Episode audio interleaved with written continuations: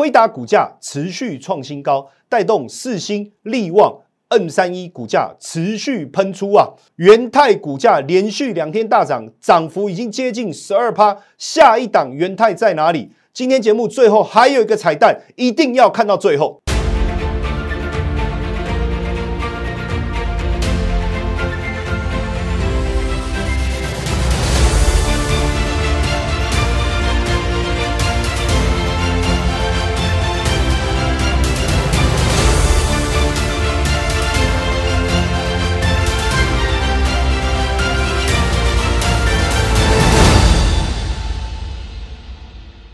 大家好，我是古怪教授谢承彦分析师，欢迎收看标股起航，标股抢先报，主流先知道。今天的盘很闷，没有错。实际上之前在节目当中啊，我就跟大家说了，我说农历年前呐，在投信哦，包括自营部，他们要做绩效的结算，以及丙种垫款资金的一个抽回，确实盘势会比较闷。好，所以我们先看一下今天。整个盘中的一个状态啊，大盘开盘一开盘就开低，这个是呃今天大家可能一开始比较意料的，因为昨天美股的表现是不错的哈，然后接着在平盘震荡，当然我觉得主要的关键呢还是在估整个交易量的部分。你看早上的时候我们在看这个估计量啊，其实不到两千六百亿，你如果不到两千六百亿啊，相较昨天接近三千亿的量来看的话。今天整体来说是量缩的，哦，整体来讲是量缩的。当然，最后实际的一个成交量也确实跟早盘的估计量差不多，在两千五百三十九亿。哦，那实际上你说跌吗？也跌不过七点五九点。当然，只是比较可惜，大家会觉得说，从本来站上万八，现在又跌下来。可是我要告诉大家，不用太过担心。其实今天当然。盘面上还是有些主流，包含了塑胶啊、观光啊、居家、金融保险在内几个表现还算不错。但是我一直提醒大家啊，我们要把心思放在电子股身上。哦，这些非主流股票啊，今天应该就是一个跑龙套的角色。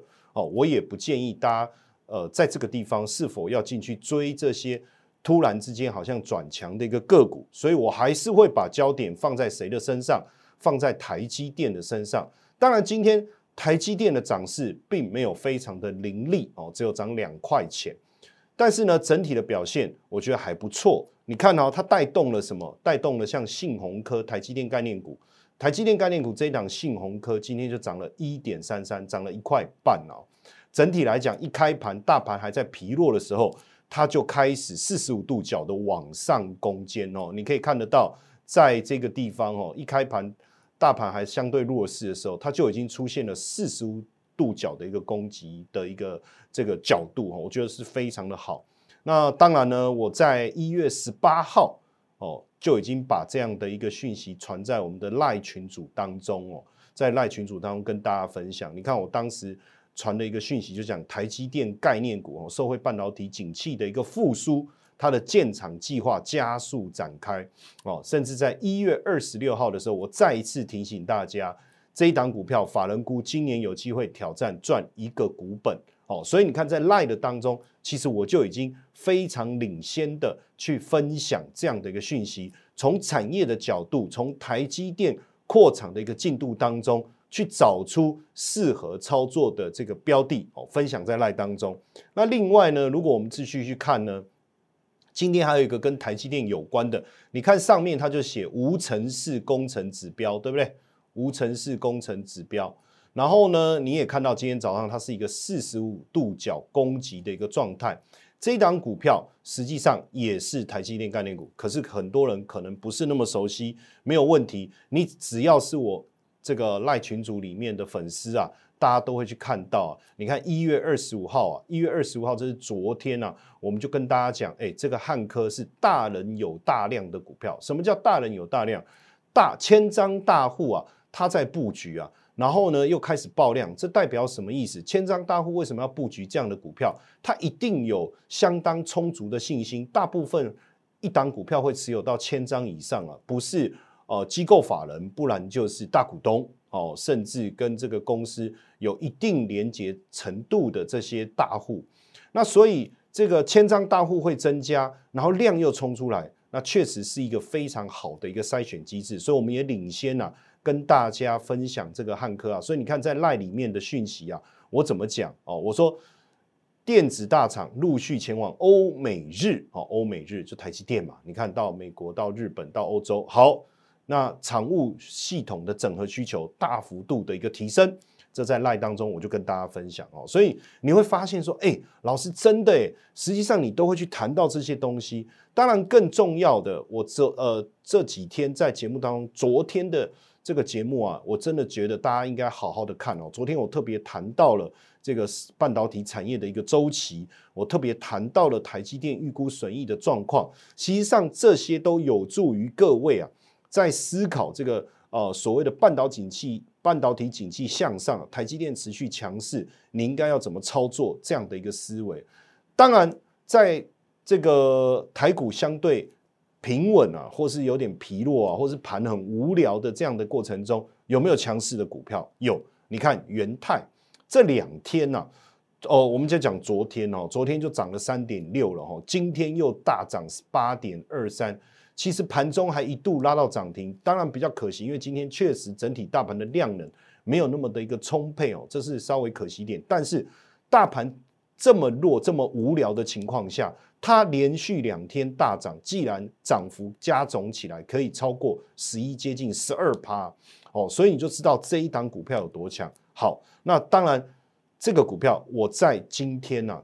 这个呃，我们应该说昨天就已经跟大家讲哦，昨天呃也跟我们的会员讲，因为赖的部分你可以加入，但是呃详细的操作的细节啊、价位啊，可能要会员我们才有办法分享。那当然很多人会说，哎呀，怎么这么这么棒啊？那我们的会员呢也很开心啊，所以今天我有讲啊，我说元泰又大涨，我们持续看好，获利续报，空手可降。当然，我们在呃，大家都知道说，我在这个这个呃港股的部分非常的强哦，实际上台股的部分更强，所以你看，我们昨天就已经锁定了元泰啊。很多人说还有机会吗？我跟各位讲，绝对没有问题。下一档元泰，我们已经准备要带会员上车了哦。这一档呢，有可能复制它过去曾经一个月，短短一个月哦，就涨了六十趴，也不过就在十一月的事情哦。那毛利成长三十七趴，获利又季增一百三十六趴，在基本面这么好的情况下，最近刚好稍微回档整理，然后休息了一个月哦，我看了一下，休息了一个多月。那现在业绩今年又这个看增两位数，所以会不会复制它上一次短短一个月就涨六十八的行情？我跟各位讲，非常有机会哦，几率非常非常的高，而且我非常看好这一档。因此，我要带会员来上车，复制元泰同样这样的一个表现，甚至有没有可能复制上一次短短一个月涨六十趴这样的一个行情？我跟各位讲，机会非常非常的高。那当然，因为这一次呢，呃，我这个从港股大家的印象转到台股这边来，很多人也问说：“哎，老师，你港股这么强，你台股可以吗？”我跟各位讲哈，我台股的。这个威力哦胜过港股。哦，所以呃也有很多人在问呐，说哎老师你到摩尔是的，那因为呢本身我过去的一个历练哦，不管在投信啊到自营部啦，甚至过去几年所有上市柜的这个上市柜的这个公司的法说，我基本上我大概都亲自的一个跑遍了，所以这一次呢在这样的一个机会之下哦，我也希望说能够亲自来帮大家服务。把我过去在台股的经验，在法人的经验，能够这个准确的跟大家一起哦，来这个台股市场发大财。所以这一次呢，我原本就准备了非常好的一个机会，轻松红包抢钱专案，哦，希望呢能够带领我们的粉丝们，大家一起来赚大钱。那我提出了这个限量二十个名额，哦，大当当然非常谢谢大家哈，因为这个专案。一提出来哦，昨天第一时间这个上线哦，那这个电话就打爆了哦，那很多人甚至他电话还打不进来哦，那二十个名额一次就抢空抢光了哈，那我也跟大家说声谢谢。那当然，因为呢，到今天为止还有很多的电话不断的在涌入啊，在询问这个轻松红包抢钱专案了，但是呢，我们的限量就是二十个名额哦。不过呢，因为有很多的粉丝哦，他还是希望有这个机会跟着我们一起啊，哦，透过我过去啊，不管在美股或台股的经验呐，能够把它在这个台股的操作啊放大的更好、更完美啊，甚至能够摆脱过去啊操作的这个阴霾啊。那我也当然希望说，把我的认真跟努力啊，在台股这个地方啊。带着大家一起来赚大钱，所以呢，我特别额外开放五个名额。这五个名额呢，我们就到今天晚上十点，好不好？没有错，就这个礼拜五晚上十点。那时间一到哦，那我们就把这个报名的窗口关闭哦。所以大家如果对剩下的这个五个名额想要来抢购的话哦，抢占这个名额的话，赶快打我们的电话零八零零六六八零八五。哦，或加我的赖小老鼠 GP 五二零来询问。好，那当然呢，接下来这个产业要怎么看啊？农历年前跟农历年后，它有很大的一个呃这个差别哈。那是不是会有一些转变？当然，我我想我们先在这个地方好好的来跟大家剖析哦。从最近这个呃 AI 产能大战开抢来看哦。黄仁勋已经亲自去看这个魏哲家，甚至呢，黄仁勋也讲哦，AI 宇宙的大爆发会迎来十年的一个成长，尤其是这个 MI 四百的加速器的推出，整个产业界都在看哦，这个 MD 的加速器推出哦，有没有可能去抢这个抢抢占了辉达的这个产能的结构哦？所以辉达非常的紧张。那因为今年整个 AI 伺服器四十七万台，上看四十七万台。去年才十五到十七万哦，这个成长的幅度太吓人了。那 CoWAS 的产能现在已经逐步开出，可是还是要排队，所以黄仁勋当然紧张啊。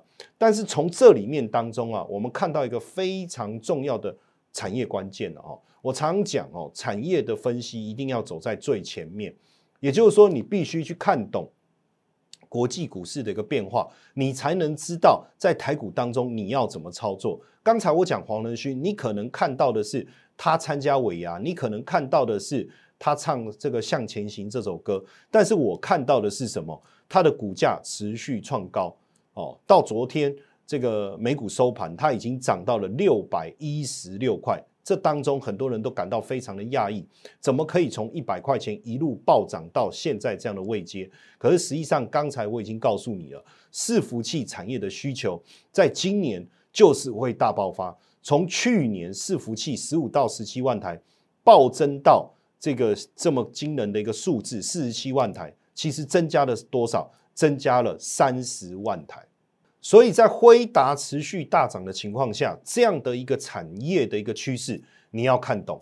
接下来我们再去看哦，包括在细光子平台的部分，我们刚才前面已经从台积电讲到辉达，那为什么突然又谈到细光子？这个是现在市场产业非常重要的一个趋势啊。像 Silicon 啊这家公司啊，它就在谈，它要把数百个零件啊整合到 AI 光引擎当中。哇，这个是多么领先的一个科技，这样子也可以透过这样的一个高阶封装的一个思维，我们讲 CPO 的这样的一个技术，让我的这个摩尔定律啊，过去大家讲摩尔定律啊，在这个八到十个月的时间呢，让我的这个同一个面积里面的这个晶圆会倍数的增长，但摩尔定律啊，很多人说被打破了，为什么？因为似乎没办法做到，可是透过这个。这个我们讲 Coas，透过细光子的一个平台，基本上这样的一个摩尔定律是不是就有机会走下去？我认为可能性非常的高。所以在这样的情况下，你看像这个 Marvel 啊，它就是提出刚才我讲的这个观念，所以它股价今年也是持续的一个持续的一个上涨哦。今年已经上涨了百分之二十，今年已经上涨了百分之二十。当然在这当中呢，我在讲细光子光引擎的这个概念，它是什么概念？它叫光电的整合传输，它的优势是什么？它可以缩小元件的尺寸，它可以减少耗电量，它可以降低成本。请问未来这样的细光子的光引擎，一旦运用到整个我们讲封装的这个产业当中，它会带来什么样的一个变革？它对于我们讲 AI 伺服器也好，AI PC 也好，甚至现在所谓的 AI 手机也好，是不是会来带来一个强大的一个应用？我觉得这个是我是非常非常看好，所以你看哈，在这当中，很多人在谈产业、在谈股票的时候，他就没有去注意到一些小一些我刚才所讲的这些细节，就是很单独的在从台股的角度去看台股。所以为什么我说我要拉高到美股，拉高到港股这么宏观的一个思维去看，原因就在这里。当然，你懂台股，我跟你讲不一定你懂港股、美股。但是如果你懂美股、懂港股，你在操作台股的时候，你会发现你的整个角度、整个这个盘势的掌握会比人家好非常的多。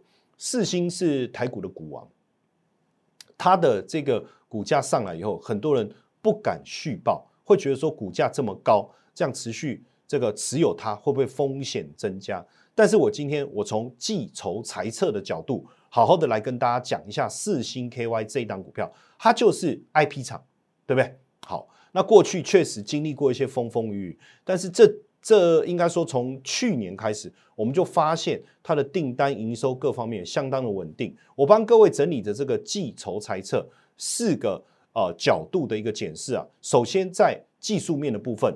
ADX 什么是 ADX？等一下我会从图形上来说明。这里面你要先理解的是它的多方控盘的能力相当的强。再来是千张大户的部分还在持续的增加当中。我常讲千张大户为什么重要？它跟外资、跟投信或者是跟主力有什么不同？当然主力的操作的周期是最短的。所以你去看主力，你可能是做短线的一个交易哦。今天今天进，今天出，今天进，明天出。短线交易可不可以赚钱？当然也可以。但是你敢把量放大吗？你敢去持续累积它的绩效吗？你有可能一年赚到一倍、两倍、三倍的这个绩效吗？不容易。为什么？因为你只是短线在抢那个那个价差，那完全思维是不同。那当然，投信跟外资。它的操作的周期相对是比较长，可是跟当然有可能他们也是千张大户啊，但是大部分的一个千张大户可能就是大股东，也就是我们所谓的董监持股，或是真正看懂这一家公司而愿意把自己的大这个资金大部位的投入在这家公司，代表他对他的长期是相当看好。那你说这些千张大户有没有可能有一些比较？更直接，我们不要讲内幕，而是说更内部的讯息的掌握，我想是肯定的哦，我想是肯定的。所以你看哦，这里面有三个非常重要的一个基本面哦。二零二三年营收已经突破三百亿哦，年增率一点二二倍。你觉得今年有没有办法再复制这样的营收成长的一个力道？